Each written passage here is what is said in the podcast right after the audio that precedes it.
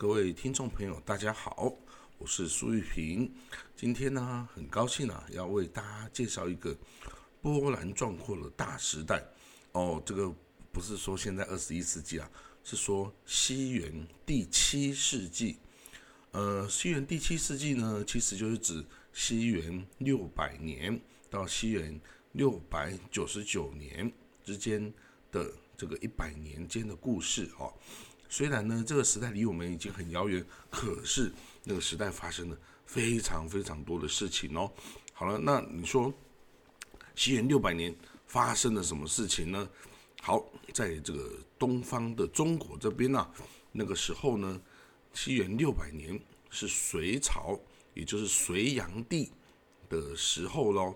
那隋炀帝的第一年统治啊，这个是他面临的是达头可汗，就是我们之前讲过西突厥，嗯，这个叶护哈西西突厥叶护四点密的儿子达头可汗哦，他。在控制了整个西方啊，包括到了整个中亚，到今天的哈萨克，到今天的俄罗斯南部，一直到这个克里米亚半岛以北的黑海啊，以北的地区啊，整个都是西突厥的这个领土哦。那它还包括了整个高加索地区，所以它这个西突厥是与这个拜占庭。帝国结盟，共同要对付今天的伊朗哦，就是波斯那个时候的萨珊王朝哦，所以它已经到那么远的西方了哦，所以他在东方呢还是有很多利益的，因为这个达陀可汗呢，他是西突厥的第二代可汗哦，可是他想要的是整个整个突厥帝国哈，Turkey Han 呢，所以他带着兵。往东方来，他想要的是把整个东突厥这个突厥帝国本身的汉庭哦，也要把它给拿下来哦。所以呢，他当初就在西元六百年的时候啊，这个西突厥的达头可汗呢，他进攻了隋朝的首都长安哦。那当初呢，那个时候代啊，其实东突厥、西突厥啊，也是处于一团混战的时候啊。因为这个达头可汗从西边来，他要重新夺回整个王皇权哈。然后呢，东突厥当然也是这个就结合了隋朝哦，想要一起来这个对付这个达头可汗。就达头可汗，他实在是很厉害一个人物。他从那么西边的地方过来，他甚至。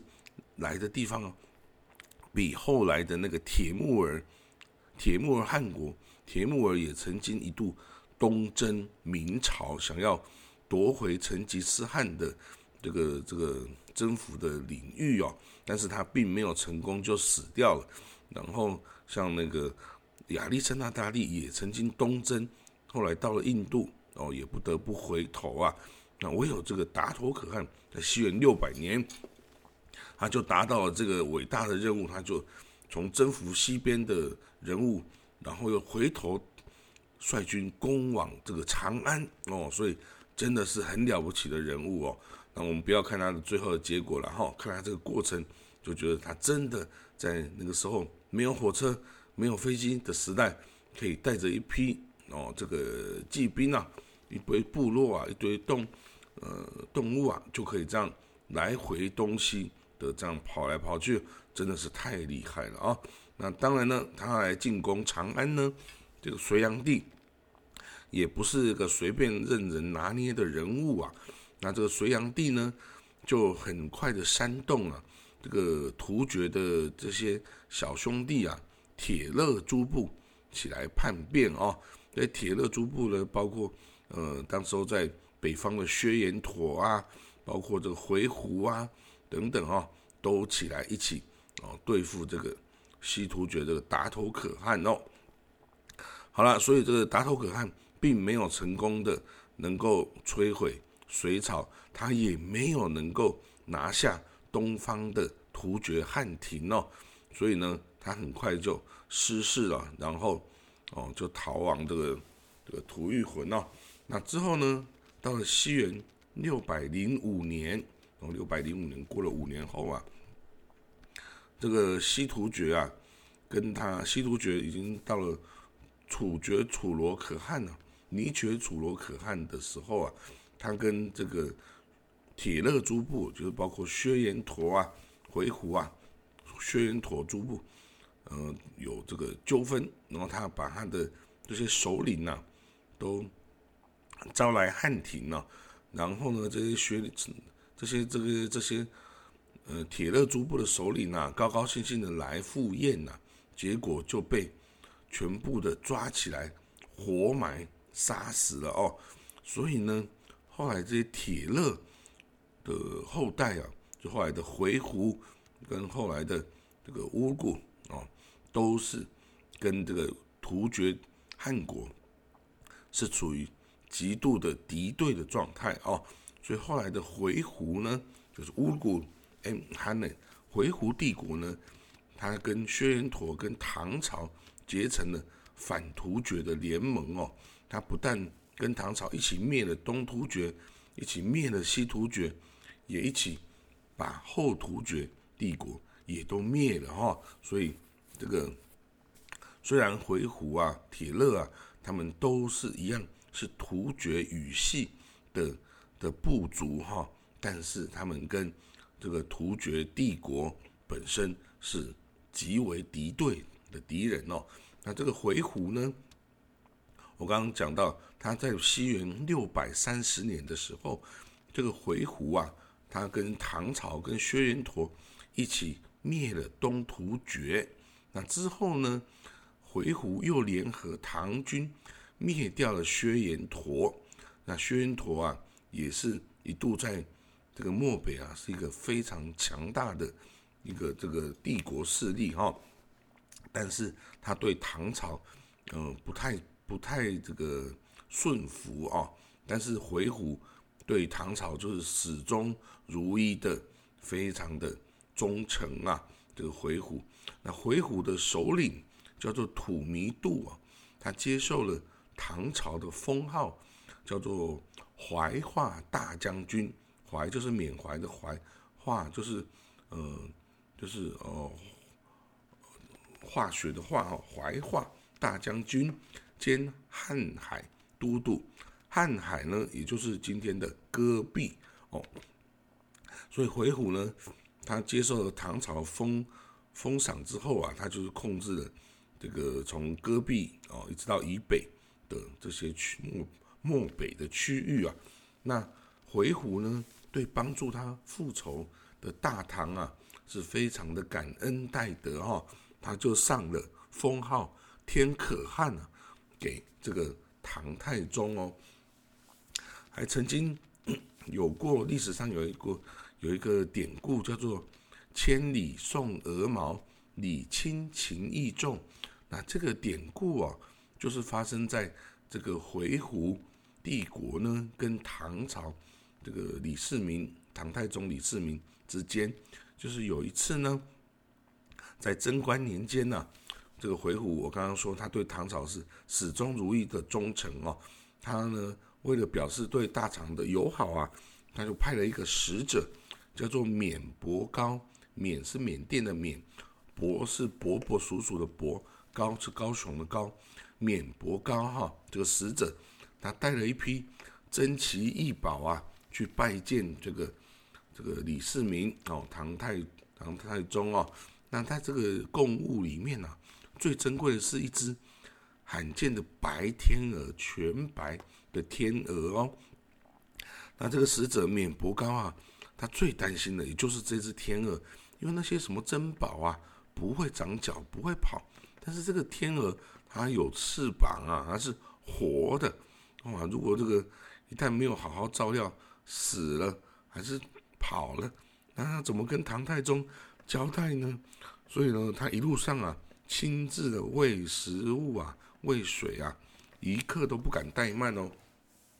那有一天呢，他来到一个叫绵阳湖边哦，然后呢。他看那个白天鹅，哦，奄奄一息的样子哦，他就不忍心了，所以他把这个打开笼子，把白天鹅啊带到湖边，让它喝水，哦，这个休息一下。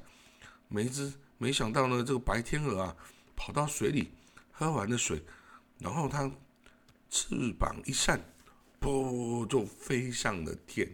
哇，这个狮子面膜膏向前一扑啊，然后抓住，结果只抓到了几根鹅毛啊，没能够抓住白天鹅。他只能眼睁睁的看着白天鹅就飞得无影无踪去了。哇！一时间，他捧着几根雪白的鹅毛，就想说：哇，怎么办？怎么办？我怎么能够回去见我们回鹘的汉王呢？啊，怎么去见唐太宗呢？哇！结果他后来想一想啊，他就决定继续往这个唐太这个唐朝的长安去。他就拿出了一个洁白的绸子绸缎哦。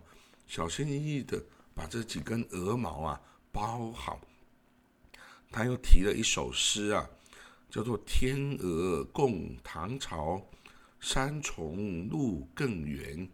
绵阳湖失宝，回鹘情难抛。上奉唐天子，请罪免伯高。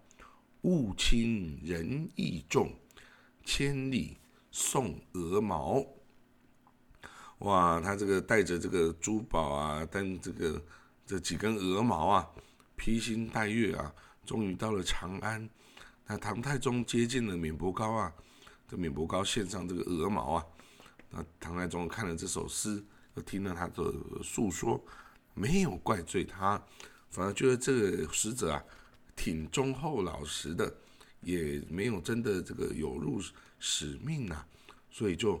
没有怪罪他，还重重的赏赐了他，这个就叫做这个千里送鹅毛的这个典故哦。好了，那我们再继续讲，在七元六百零九年的时候啊，东突厥已经是史毕可汗统治的时候，那他也是继续一直攻击这个，当时候已经是唐朝了哦。好了，那现在在西元六百一十年。有一件很重要的事情，在当时欧亚大陆的西边发生的，也就是伊斯兰教出现了。西元六百一十年的时候啊，伊斯兰教的先知穆罕默德，他奉真主之命啊，在麦加传递传播这个伊斯兰教。那随着这个传教的逐渐这个流行呢，这个伊斯兰教先从平民开始招收信徒，后来呢，甚至一些商业贵族的家族成员也加入进来。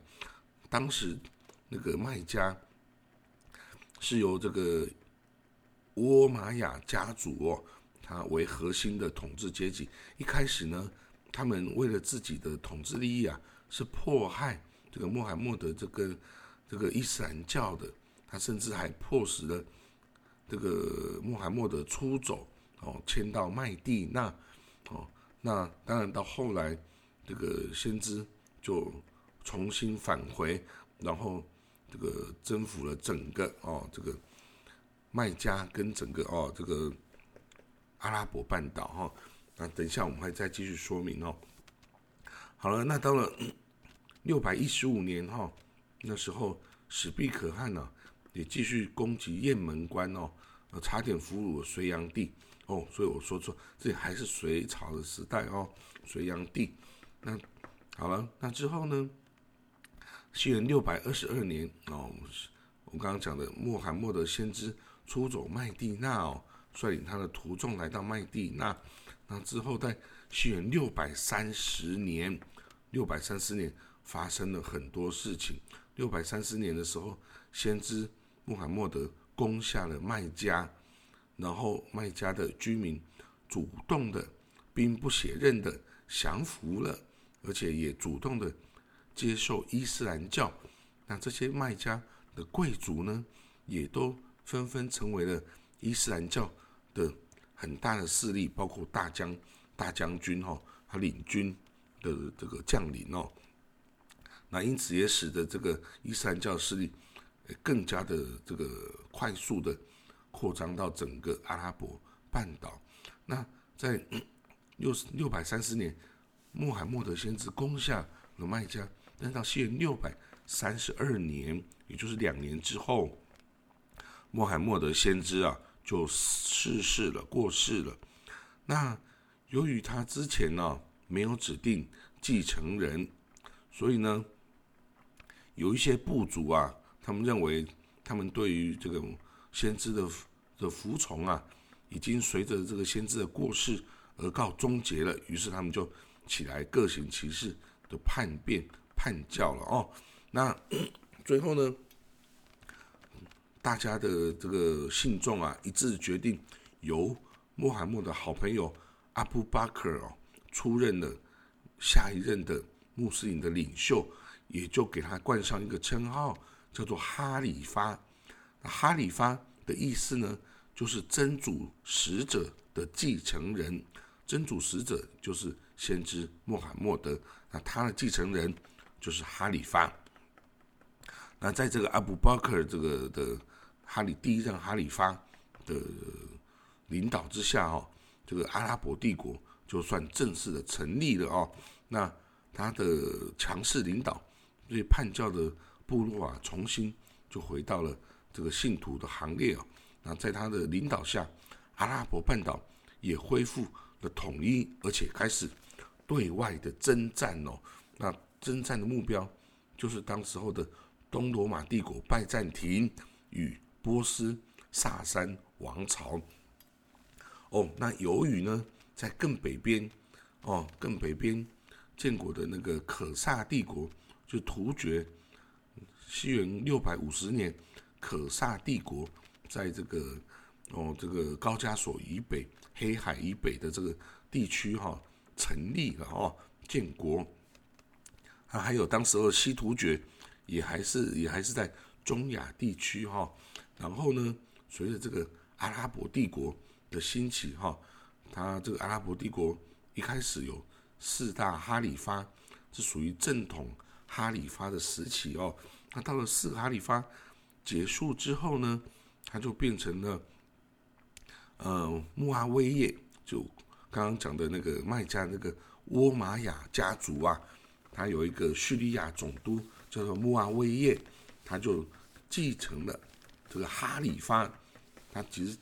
继承哈里发这个职务啊，然后他以大马士革为首都建立了沃玛雅王朝哦。那因为沃玛雅王朝喜欢穿白色的衣服，所以呢，我们又把它称为白衣大使。就是沃玛雅王朝的这个阿拉伯帝国啊，被当时的唐朝称为白衣大使。那白衣大使之外，当然之后有。像阿巴斯王朝的这个黑衣大使啊，还有这个后欧玛雅王朝的安达卢西亚的这个绿衣大使哈，这是其他的，我们之后再讲了哦。那我们刚刚讲的，随着这个阿拉伯帝国的强势崛起哈，它很快的往各东方跟北方来这个侵吞哦。那在西元六百五十一年。也就是，呃，这个阿拉伯帝国是六百三十二年开始崛起，往东方、往北方征战哦。那六百五十一年，波斯的萨珊王朝就被阿拉伯帝国给灭亡了，给灭亡了。萨珊王朝也是一个很大、很古老的一个王朝哦。那结果那时候的萨珊王朝甚至有王室哦。这个太子啊，就逃到了当时的东方唐朝哦。那唐朝那时候是唐高宗的时代，唐高宗呢，甚至还想要 把这个萨珊王朝的这个太子啊送回波斯来重建王位啊。但是可惜，他后来在那个达罗斯之役啊，就唐朝的军队啊就败给了。败给了后来的阿巴斯王朝黑衣大使的军队，哈，所以后来没有成功啊。那个已经是西元八世纪的时候了啦，哈，那那个暂时还没有。那来，我们讲到六百五十八年，西突厥 也灭亡了，他怎么灭亡的呢？就是其实他的本部在西边的本部没有受到影响，但是呢，他这个他的可汗呐，西突厥可汗呢，都一直的率军呐，在这个中亚的地方哦，结果就被唐朝的军队啊，所谓的苏定方哦，苏定方的军队啊，率领着这个回鹘的联军五万回鹘的联军哦，一起进攻西突厥啊，然后在额尔济斯河附近呢，唐朝跟回鹘联军啊，就击败了十万的西突厥骑兵哦，然后西突厥可汗哦，甚至阿史那赫鲁就在西元六五八年的时候被这个联军所擒获生擒哈，然后被献俘于昭陵。那西突厥从此就灭亡了哦。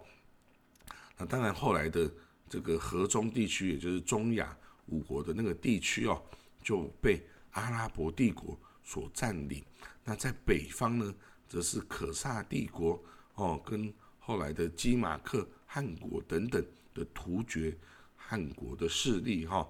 那当然，这个阿拉伯帝国呢，它的它的占领的中亚呢。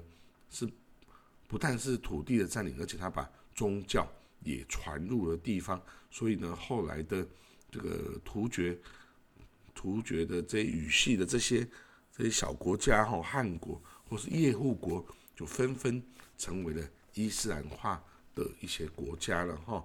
好，那到了这个呃西元七世纪的下半叶啊，这个在中国北方的这个漠北这里啊。后突厥帝国在西元六百七十九年呐，再度崛起哈，他这个等于是死灰复燃呐，因为这个，因为他在东突厥被灭亡之后啊，唐朝把它这个北北庭都护府啊，把它纳入其中领土，然后一直征召这个年轻人从军呐，然后一直。这个四方征战啊，战死很多，所以突厥部族也感到不满哦，所以他们在西元六百七十九年重建了后突厥汗国哈。然后呢，后突厥汗国一开始对于这个对于这个唐朝啊，构成了非常大的威胁，因为呢，他在那个时候的唐朝已经是唐高宗跟武则天的周代周朝。的时候了，那个时候的后突厥汗国一直不断的南侵哦，然后甚至还有像这个呃武则天求亲的这个无礼的举动哦，所以呢，所以这个唐朝啊那时候不断的跟这个后突厥帝国交战哦，也导致了当时候的摩羯人，也就是所谓的辽东那时候的摩羯人呐。也都起来，这个趁机啊建国啊，就是后来所谓的哦那个渤海国的兴起哦。好了，所以这个就是七世纪，西元六百年到六百九十九年之间发生的故事。东方就从隋朝到了到了唐朝，那西方就是阿拉伯帝国的崛起，压迫了呃拜占庭，跟消灭了萨珊。波斯萨珊王朝跟整个中亚哦就被阿拉伯帝国给这个控制，还与这个唐朝接壤了。所以呢，到下一个世纪，这个东西两大帝国就即将有交战了哈。那我们就是下一个故事了。好，那现在就说到这里喽。好了，谢谢各位的收听，拜拜。